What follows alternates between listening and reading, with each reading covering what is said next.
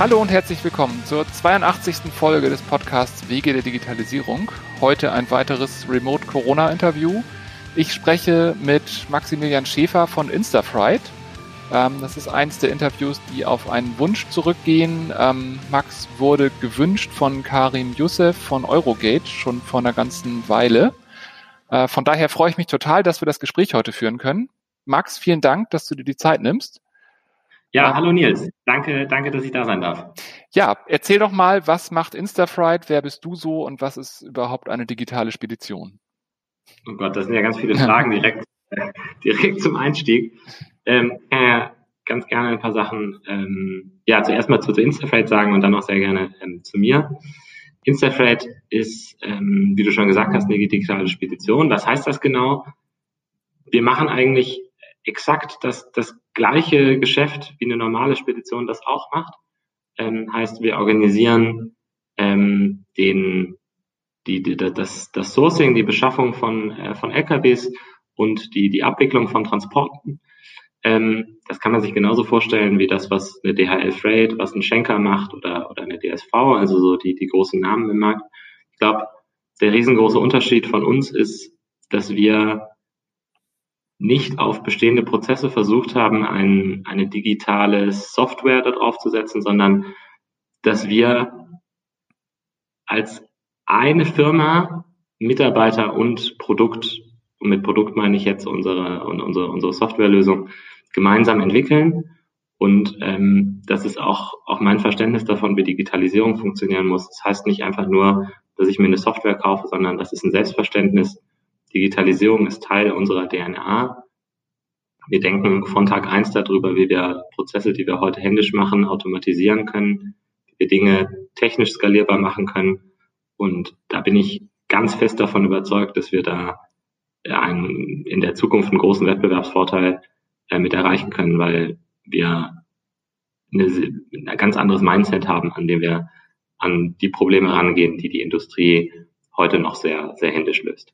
Hm. Ähm, zu mir selber, ich habe ich hab zehn Jahre Erfahrung in der Logistik. Ähm, ich habe damals in einem großen ähm, Speditionsunternehmen, TNT Express heißt das, also aus der Kurier Express Paket äh, Segment, habe ich damals als Vorstandsassistent angefangen, ähm, habe dann einen kleinen Bereich übernommen später, habe mich sehr, sehr viel mit Veränderungsprozessen im Unternehmen äh, beschäftigt, war aber immer mehr so eigentlich auf der, der dunklen Seite. Also habe viele Kostenprojekte und sowas gemacht. Und ähm, ja, habe dann irgendwann nach, nach vier Jahren Konzern mal für mich reflektiert und festgestellt, das ist nicht so das, wo ich leidenschaftlich für bin, weil ähm, ich habe festgestellt, ich habe nicht so richtig was gebaut. Ich habe eigentlich nur Sachen effizienter gemacht. Ich habe Sachen ähm, abgerissen. Ich habe ähm, wenig Neues auf, aufgestellt und ähm, ja, bin dann nach vier Jahren bei TNT rausgegangen, super viel gelernt in der Zeit, aber ähm, ja, habe nicht so für mich das Gefühl gehabt, dass ich wirklich nachhaltig was verändere. Und ähm, ja, das war das dann sehr, sehr spannend, wie das Leben manchmal so ist. Ich äh, bin dann plötzlich in Russland gelandet und habe für ein, ähm, das hätte ich mir vorher nie träumen lassen können. Ich war vorher nie in Russland. Ich spreche kein Russisch, ähm, bisschen mittlerweile, aber auch eher schlecht als, als recht.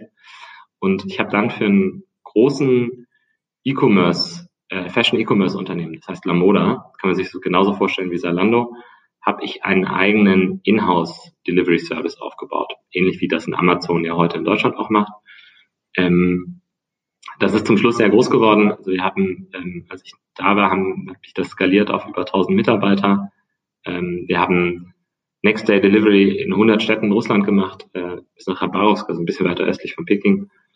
Ähm, und es war total beeindruckend. Wir sind da irgendwie 20.000 Sendungen am Tag, also so ungefähr ein Viertel von dem, was, was TNT macht. War für mich total beeindruckend, was man aufbauen kann, wenn man ein tolles Team hat, was man aufbauen kann, wenn man eine, eine coole Vision dahinter hat. Und ähm, da war für mich vollkommen klar, ich möchte, mein, möchte meine eigene Firma aufbauen und ähm, ich möchte auch wieder zurück nach Deutschland und, äh, und da den Markt verändern und ähm, genau, so bin ich dann ins, äh, ins Gründungsteam von Vanista Flat mit, ähm, mit dazugekommen. Ja, krass. Ich finde, du hast ähm, total spannende äh, Stichworte äh, gesagt. Also allein, also auf 1000 Leute ähm, zu skalieren und dass du sagst, das geht nur mit einem tollen Team. Ähm, ich, ich finde, das, das passt genau dazu, dass du sagst, Digitalisierung ist Teil eurer DNA und, und ihr denkt äh, ganzheitlich von den Menschen her Prozesse und Menschen und Produkt aus einem Guss sozusagen. Ähm, ich glaube, also ich, ich glaube ja auch, bevor wir über Digitalisierung geredet haben, ähm, hat es wenig Sinn gemacht, anders an irgendein Unternehmen ranzugehen. Aber ich glaube, Digitalisierung macht das alles nochmal viel transparenter und viel offensichtlicher, dass das anders gar nicht gut geht. Ähm, wie, Absolut. Ähm, über diese Aussage hinaus, Digitalisierung ist Teil eurer DNA. Wie würdest du denn Digitalisierung ähm, aus deiner Sicht äh, versuchen zu umreißen? Was, was ist das so?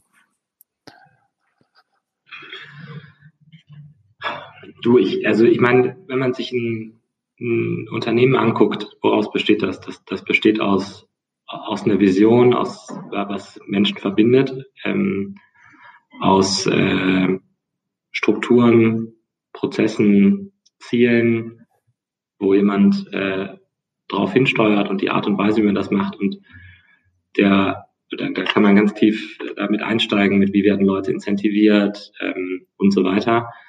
Aber, und jetzt komme ich zu der dritten Säule, das ist aus meiner Sicht, wie ist das Ganze gestützt durch Systeme, äh, durch Automatisierung. Ähm, und das ist für mich, das ist für mich, äh, das ist für mich Digitalisierung. Also ich kann nicht Digitalisierung einzeln betrachten, sondern das ist einfach, Entschuldigung, das ist einfach ein, ein Teil von einem ein integraler Bestandteil von der Organisation, von der Kultur eines Unternehmens. Und ähm, so muss man das, so muss man das betrachten. Ich glaube, es birgt unglaublich viele Chancen, ähm, nämlich Menschen für die Sachen einzusetzen, die sie gut können und die Dinge, die repetitiv sind, die Computer besser machen können, ähm, eher dann Computer machen zu lassen und Menschen das machen zu können, was sie gut können, nämlich persönliche Beziehungen mit anderen knüpfen, ähm, äh, kreativ sein, ähm, Lösungen finden. Und ich, ich, glaube, so, das ist unsere Philosophie auch bei Instafreight, ähm, dass wir versuchen, alle Standardprozesse wirklich so weit zu automatisieren, wie es, wie es geht. Und dann die Leute wirklich dafür einzusetzen, dass sie sich darum kümmern, dass sie automatisch sehen, Achtung, geht schief, und sich dann und sich dann darum kümmern, die ähm, sich dann darum kümmern, Lösungen dafür zu ähm, zu, zu finden, dass sie es schaffen, tolle Kundenbeziehungen aufzubauen. Und ähm, das ist das, wie ich, wie ich über Digitalisierung nachdenke. Also wirklich integraler Bestandteil eines, eines Unternehmens. Mhm. Jetzt bin ich total gespannt, deine Perspektive auf ganz konkret die Logistik ähm, zu hören. Also du hast gesagt, ihr, ihr habt das Unternehmen neu gegründet, ihr habt Digitalisierung von Anfang an als Kernbestandteil mitgedacht. Jetzt ist ja Logistik genauso alt wie die Welt, kann man sagen. Ähm, also mhm. ähm, es gibt auch viele große etablierte Unternehmen und in der Vergangenheit, bevor die technischen Möglichkeiten da waren, die wir heute haben, wurde halt viel, viel händisch gemacht. Also da mussten Prozesse manuell ähm, mit Papier und Zettel und Fax gemacht werden, die heute digital gehen. Ähm, das heißt, wahrscheinlich gibt es da viele Firmen, in denen Leute heute Sachen machen, die man digitalisieren könnte. Ähm, siehst du die Gefahr, dass in der Logistik ähm, speziell ähm, Arbeitsplätze verloren gehen durch Digitalisierung? Also ich glaube, Arbeitsplätze werden definitiv anders eingesetzt werden. Ähm, ich meine, wir sind ja in Deutschland Gott sei Dank in, in der Situation, dass ähm, dass wir einen Fachkräftemangel haben, dass wir, ähm, dass wir grundsätzlich in einer boomenden Wirtschaft sind und dass wir Leute, ähm, dass wir Leute brauchen, Leute auch aus dem Ausland holen, weil wir unsere eigene, weil wir halt einfach die, die Wirtschaft schneller wächst als, als unsere Bevölkerung wächst. Und ähm, wir müssen als Deutsche einfach nur mal den Mut haben, und das spreche ich jetzt wirklich als Deutsche an. Ich habe ja auch lange Zeit in den USA gelebt, wo, wo man deutlich Risiko ähm, deutlich risikoaffiner ist, als dass wir das sind, müssen einfach mal den Mut haben, offen für Neues zu sein. Und ja, Arbeitsplätze fallen, werden wegfallen. Ähm, das heißt aber nicht, dass, dass es weniger Jobs geben wird. Ich glaube nur, es wird andere Jobs geben. Und das ist jetzt das Spannende an der Digitalisierung aus meiner Sicht und auch wie ich auf die Logistik gucke. Ähm, das muss halt einfach, ähm, da muss man da einfach mit umgehen, da muss man Leute vernünftig schulen, da muss man Leuten die Angst nehmen, die muss man mit auf den Weg nehmen. Ähm, aber ich glaube letztendlich haben wir als, als Wirtschaftsstandort Deutschland auch keine andere Chance, als darauf zu reagieren, weil sonst macht es das Ausland und dann kommen wir eher in die Spirale, dass Arbeitsplätze in Deutschland abgebaut werden, weil eben dann Industrie ins Ausland abwandert. Mhm. Ich finde es recht spannend. Ich finde immer so, so, da blickt man als Unternehmer auch so vielleicht ein bisschen anders drauf. Ich habe immer so, ich vergleiche das immer ganz gern so im, im, im Geschäft. Äh, man ist so in der Brandung, ja? da kommen immer Wellen auf einen, auf einen zu und ähm, manchmal hat man auch Angst vor so einer Welle, weil die relativ groß ist und das Einzige, was dann hilft, ja, umso größer die Welle ist, Vollgas dagegen laufen, weil sonst haut die Welle einen um. Mhm. Und ähm, das ist immer so, wenn ich, wenn ich Probleme sehe in der Firma, komme ich ja mit diesem Wellenbeispiel, habe ich so, okay, das ist jetzt ein Thema, kann davon nicht weglaufen, ich kann nur drauf zulaufen. Mhm. Ähm, so denke ich auch, müssen wir als Deutschland über die Digitalisierung sprechen. Nicht, wir können das nicht, wir können das nicht verhindern. Ja? Das ist größer als, als, als, äh, als, als, als die deutsche Wirtschaft. Das ist ein weltweites Thema. Ähm, wir können nur das aktiv mitgestalten.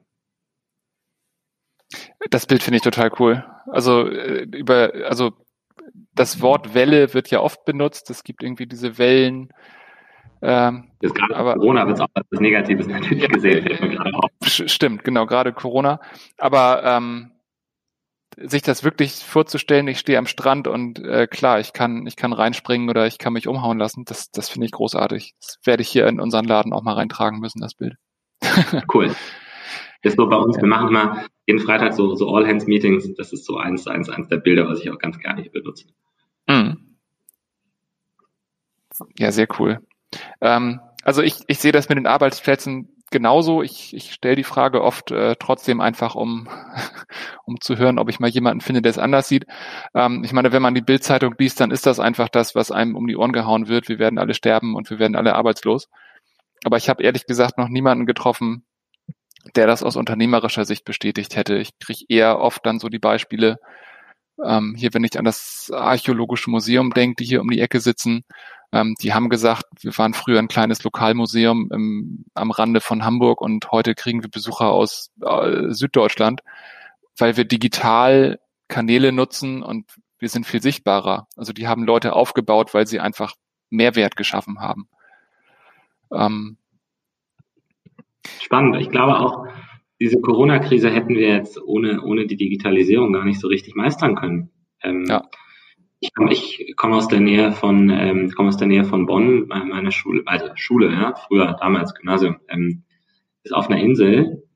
Die haben es die ganze Zeit geschafft, über die Corona-Krise ihren Unterricht weiter aufrecht zu behalten, weil die haben das Problem, dass sie hin und wieder Hochwasser haben mhm. und haben darum rechtzeitig in, in Zoom und Technologie investiert ähm, es, es ist ein Beispiel dafür, dass, ähm, dass uns solche Krisen auch, auch helfen, Chancen wahrzunehmen, ähm, die uns dann wieder in der nächsten, in, in der nächsten Krise helfen. Ähm, ja. Da gab es dann mal ein Hochwasser für zwei Wochen. Man hat sich Gedanken darüber gemacht, wie man einen Schulbetrieb sicherstellen kann. Das hat dazu geführt, dass die seit Monaten ganz normal ihren Unterricht weiterführen können. Mhm.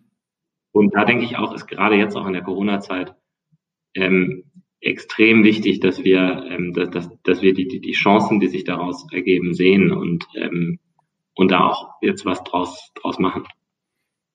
Ja, wobei ich da ehrlich gesagt gespannt bin, ähm, was wirklich bleibt. Also bei uns mit unseren 20 Leuten hier, wir haben Homeoffice wirklich gut verinnerlicht jetzt. Aber das war für uns vorher auch nie ein Problem. Wir haben es halt nur nicht konsequent gemacht. Ähm, aber ich habe auch schon von anderen Firmen gehört, die haben gesagt, wir sitzen das aus und wenn wenn wieder alles gut ist, dann müssen alle zurück ins Büro. Also ich denke, es wird so ja. die einen und die anderen geben und ja, die sind dann vielleicht auf die nächste Krise genauso gut vorbereitet wie auf Corona. Also ja. ähm, wenn wir nochmal an ähm, an so ein bisschen Zukunftsthemen, Technologietrends denken. Also ähm, das eine ist Elektromobilität und ähm, also Tesla kennen wir alle. Es gibt auch die, die Lkw-Bauer aus den USA, wobei die, glaube ich, nicht Elektro, sondern Wasserstoff ähm, Dinge bauen. Es wird aber auch unheimlich viel über autonomes Fahren und so weiter geredet. Glaubst du, dass das ein Thema ist, dass die Logistik nochmal umkrempeln wird? Riesengroßes Ding. Ähm, ich, ich glaube da ganz fest dran. Ähm, ich glaube, wenn man sich das aber vorstellt im, im Bild hinterher, ähm, muss man sich das so ähnlich vorstellen wie so ein, wie so ein Bahnhofsystem im ersten Schritt. Und ähm, heißt, man stellt sich einen Bahnhof vor, da fährt man mit, da fährt ein Fahrer einen Trailer hin, stellt den Trailer ab, das ist irgendwo in Antwerpen, und dann habe ich einen autonomen Truck, der zum nächsten Bahnhof fährt auf einer festgelegten Trasse ähm, in München. Das hat riesengroße Vorteile, weil ich ähm, und da wird er dann wieder abgeholt von einem Fahrer, so dass ich wirklich diese reine Fahrstrecke machen, dass ich das, dass ich das automatisieren kann. Ich glaube, das ist, das ist sicherer.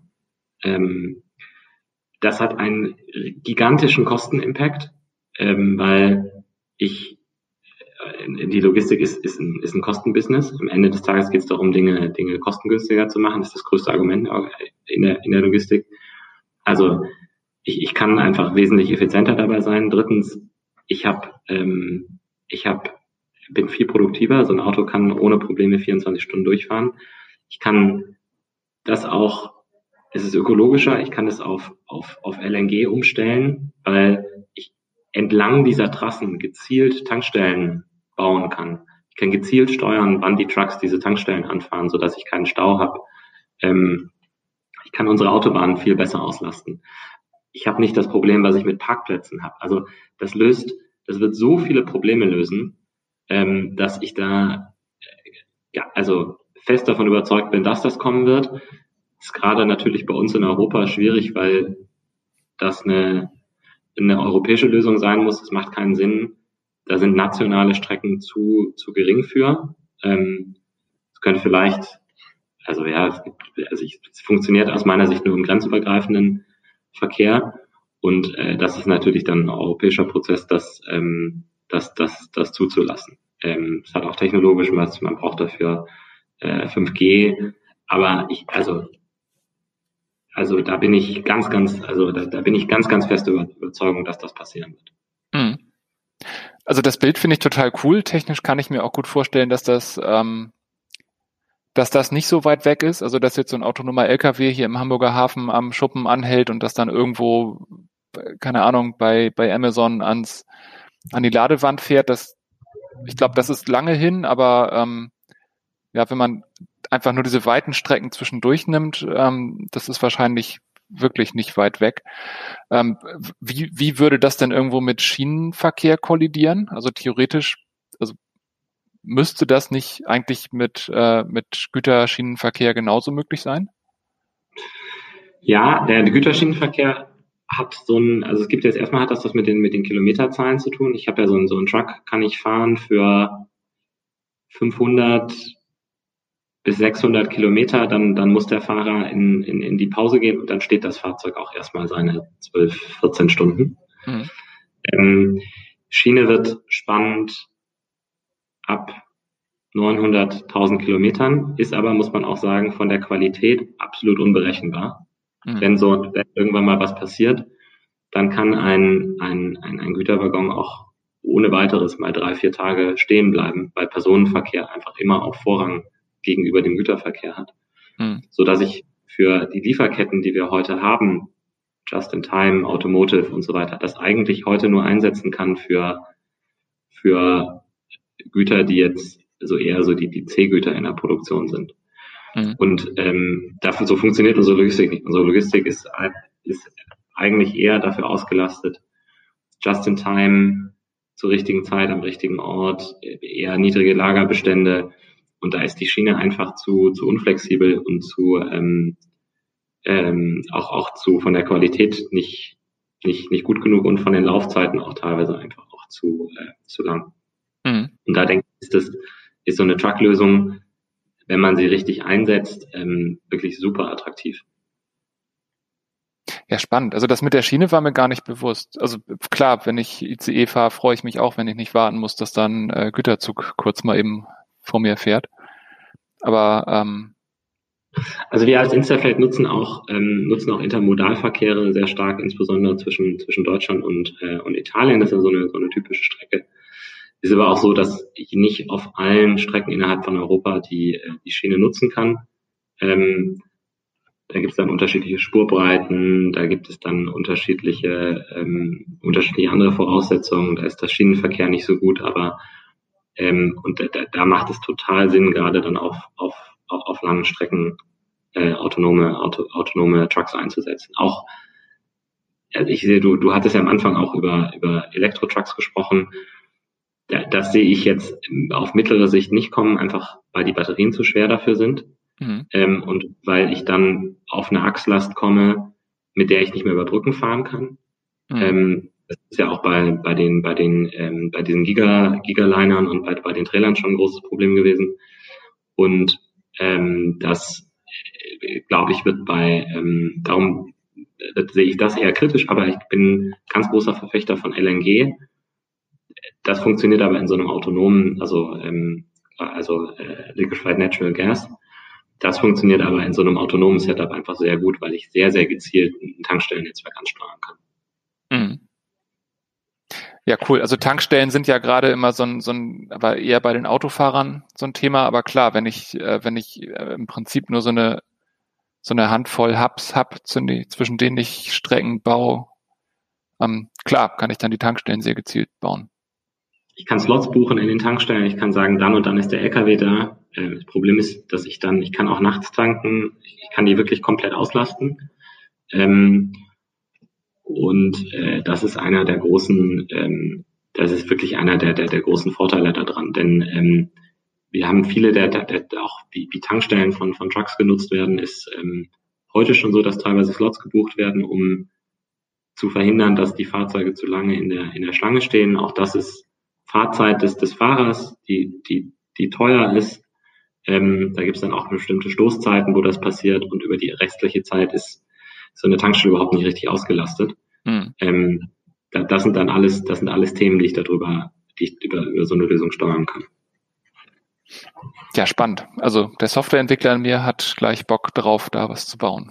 Du, da können wir uns total gerne zusammensetzen. Also ich, hab, ich muss echt sagen, ich bin ja, ich, ich liebe das, was wir über Instafreight machen. In, in vier, fünf Jahren, wenn die Technologie soweit ist, dann ähm, werden wir uns mit, mit Instafreight da reinstürzen oder, oder das ist meine nächste Gründungsidee, da was zu machen. Da bin ich echt sehr, sehr leidenschaftlich, was das Thema angeht. Cool. Ja, äh, Thema fürs nächste Gespräch, würde ich sagen. Super. Perfekt. Was ist denn eure größte Challenge, an der ihr so gerade zu knabbern habt im Kontext der Digitalisierung? Ja, ich, ich, ich hatte ja am Anfang gesagt, so Digitalisierung ist Teil unserer DNA. Das heißt nicht zwingend, dass es Teil der DNA unserer, unserer Kunden und unserer Partner ist. Und ich glaube, für uns die größte, die größte Herausforderung ist es tatsächlich, ähm, die, die, unsere Kunden, unsere Partner mit auf diesen Weg mitzunehmen.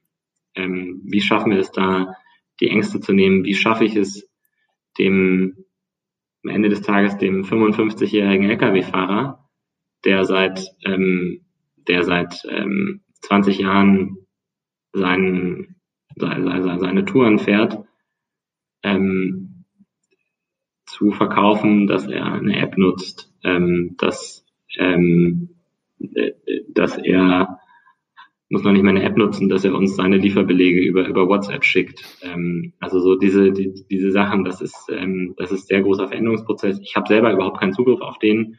Bin darauf angewiesen, dass der Disponent, mit dem ich mit dem ich spreche, seinen Fahrer überzeugen kann. Dafür muss ich erstmal den Disponenten überzeugen. Das ist ein großer Teil. Ich habe, wenn ich auf der anderen Seite mit Kunden zusammenarbeite, ist auch, ich hatte darüber gesprochen, viele haben Angst vor dem Thema Digitalisierung. Ich glaube, wir haben ganze Kundenlösungen, wo wir unsere Plattform Kunden zur Verfügung stellen können, dass sie ihre Logistik über uns aussteuern. Ähm, das sind große Veränderungsprozesse, die wir, die wir ansteuern. Und da müssen wir dann natürlich unsere Leute sehr gut schulen, ähm, in, in unserem Vertriebsansatz ähm, unsere Kunden damit auf den Weg zu nehmen. Und ich glaube, das ist für uns, glaube ich, eine der, äh, der, der, der größten Herausforderungen ähm, jetzt auf einer ähm, auf so einer Metaebene betrachtet. Von den Millionen Sachen, die immer im Business sehr gut laufen oder dann mal wieder nicht gut laufen. Das, äh, da kann ich jetzt mal von absehen. Ja, ja spannend. Also ähm, ich, ich denke, das Thema ähm, Veränderungsprozess, Menschen mitnehmen, Change, ähm, das wird immer, also wenn, wenn man über Digitalisierung redet, ist Veränderung nie weit weg. Aber finde ich spannend, dass, dass du das sagst, also dass ihr in eurem, in eurer kleinen Blase ähm, das alles sehr gut im Griff habt und von vorne alles äh, quasi richtig gedacht habt. Aber natürlich, in dem Moment, wo man irgendwo mit, äh, mit Dritten in Kontakt kommt, muss man, muss man die mitnehmen.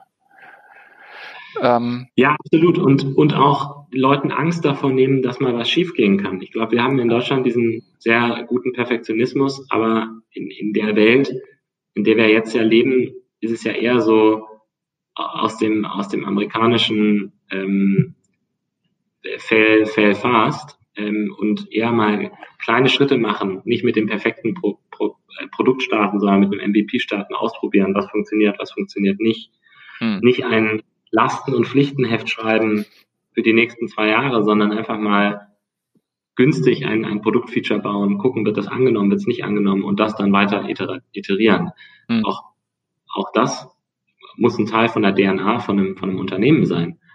Und da stoßen wir auch teilweise in so einer Herangehensweise auf, auf Grenzen, wo wir unsere Kunden da mitnehmen müssen. So, dann fangen wir doch jetzt einfach mal an und ähm, das ist jetzt ein Prototyp und das entwickeln wir den mal gemeinsam weiter.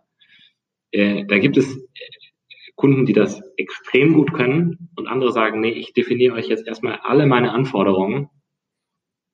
Ähm, wenn ich, also ich kann mir super, wenn ich dann IT-Dienstleister wäre, der ich ja nicht bin, dann ähm, kann ich da Millionen mit verdienen. Einfach nur das bauen, was der Kunde haben möchte, auch wenn er es eigentlich gar nicht braucht. Ähm, ja, da äh, kann ich das Gegenargument bringen, sie würden es ja nicht bezahlen. Also, also das, das ist, das ist ja unser täglich Brot und also äh, ja, das, was der Kunde will und das, was er braucht, das ist oft nicht das Gleiche, aber einfach nur das zu machen, was er will, das macht am Ende auch keinen froh. Also man muss dann durch dieses Tal der Tränen durch und einmal sich in der Mitte einigen und sagen, okay, das baue ich euch und ich sage euch jetzt vorher, das ist trotzdem noch nicht genau richtig, aber ähm, lass uns doch mal günstig scheitern und dann ja, genau. aber auch, auch da. Also wir haben hier 20 Softwareentwickler sitzen, aber eigentlich äh, machen wir vor allen Dingen People Management mit Kunden. Das, das ist, ich glaube, das ist unser größter Wert, den wir so schaffen. Und dann kommt die Software. Cool. Gut. Ähm, wie hältst du dich auf dem Laufenden? Was kannst du empfehlen, was wir verlinken können? Und wie, wie könnten sich auch die Hörer hier äh, informieren, wenn sie speziell über Logistik ein bisschen mehr erfahren wollen?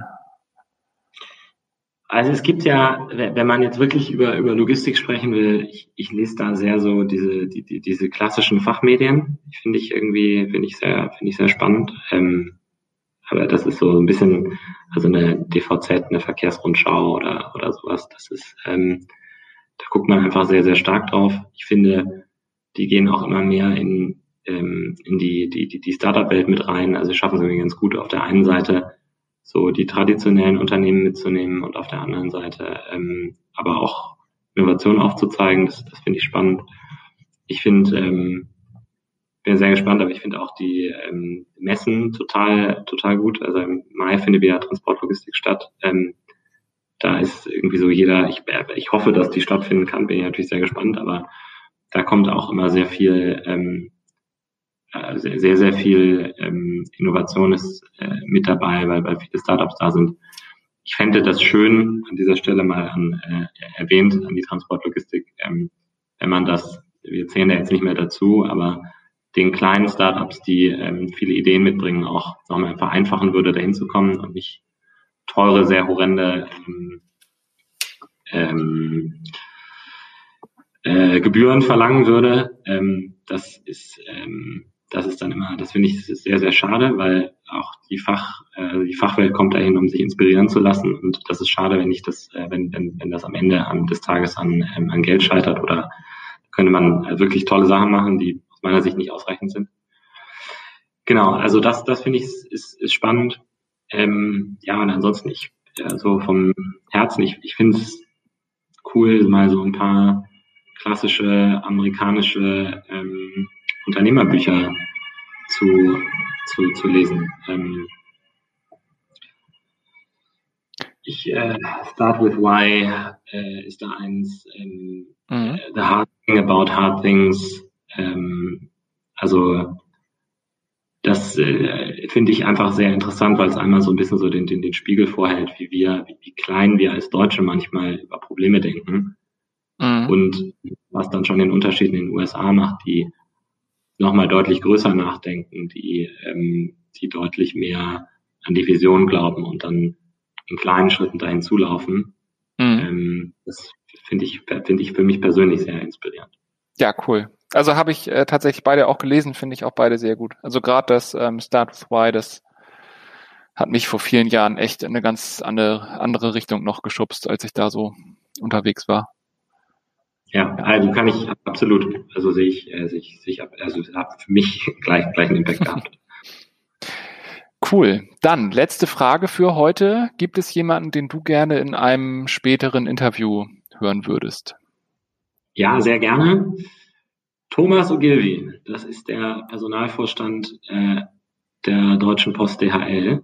Ähm, ich habe den vor ein paar Jahren mal, mal kennengelernt, dann aber leider den, ähm, den Kontakt äh, nicht, nicht aufrechterhalten können. Ist ein, ein super Typ, ähm, sehr ähm, sehr intelligent, kennt sich sehr gut mit Logistik aus ähm, und ähm, also wirklich jemand, den, den ich sehr inspirierend im, im Gespräch fand.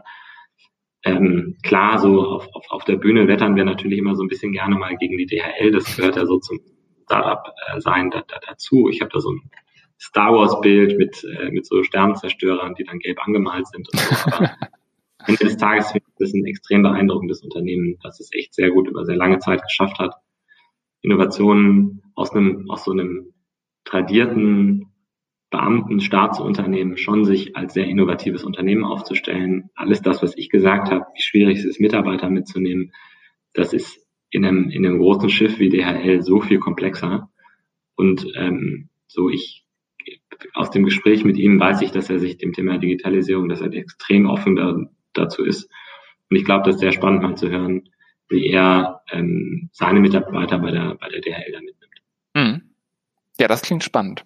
Ich versuche mal an so einen Termin zu kommen. Das klingt, klingt gut. Cool. Ja, cool. Dann. Wenn ich da weiter, ich, ich nehme auch gerne wieder Kontakt zu ihm auf und, und schicke ihm mal, schicke ihm mal eine Nachricht oder so. Guck, mhm. würde mich, würde mich freuen. Ja, cool. Gerne. Super dann würde ich sagen, ähm, wir haben ganz viele spannende Sachen ähm, besprochen. Ich hätte sicherlich noch Fragen für eine Stunde weiter, aber äh, für jetzt und hier sollten wir es, glaube ich, gut sein lassen. Hast du noch ein, ein letztes Statement in die Runde? Boah, da fällt mir, ähm, ja, ich muss kurz nachdenken. Ich, ich hätte was, also ein Appell.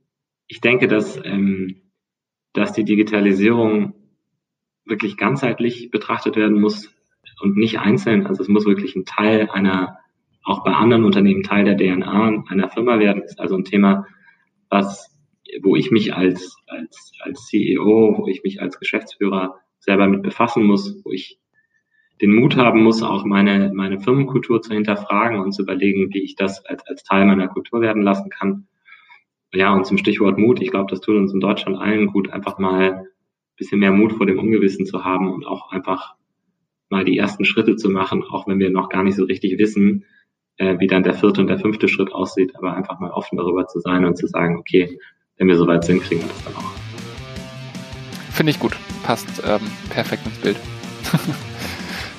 Super. Ja, ganz vielen Dank. Das war das 82. Interview mit Max von Instafright. Ähm, Nils, vielen Dank dir, hat Spaß gemacht. Ja, Vielen Dank an dich, vielen Dank für deine Zeit, vielen Dank an euch alle fürs Zuhören. Wie immer, teilt das Ganze gerne in den Netzwerken eures Vertrauens, schreibt mir, schreibt uns Mails, ähm, schickt uns Gastwünsche. Vielen Dank fürs Zuhören und bis zum nächsten Mal.